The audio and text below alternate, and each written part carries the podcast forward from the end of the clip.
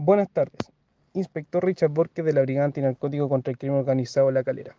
Miembros de esta brigada especializada efectuaron diversas entradas de registro en la comuna de Hijuelas, exactamente en la población Juan Ramírez, Gabriela Mistral y Villa Los Jardines, donde se logró establecer a través de una serie de diligencias investigativas que en tres domicilios de dicha comuna se dedicarían activamente a la venta de drogas, por lo cual se gestionó a través de la Fiscalía SACFI Valparaíso las respectivas órdenes de entrada y registro para dichos domicilios erradicando así 0,3 puntos de venta, logrando la detención de un clan familiar que operaba en dicha comuna, conformado por cinco personas de nacionalidad chilena, siendo dos de estas de sexo femenino.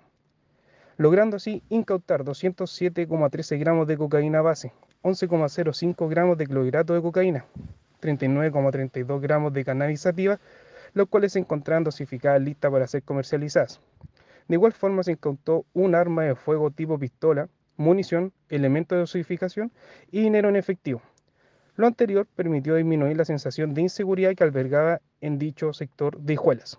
Los detenidos pasaron a control de detención en el juzgado garantía de la calera, encontrándose a la espera de su formalización.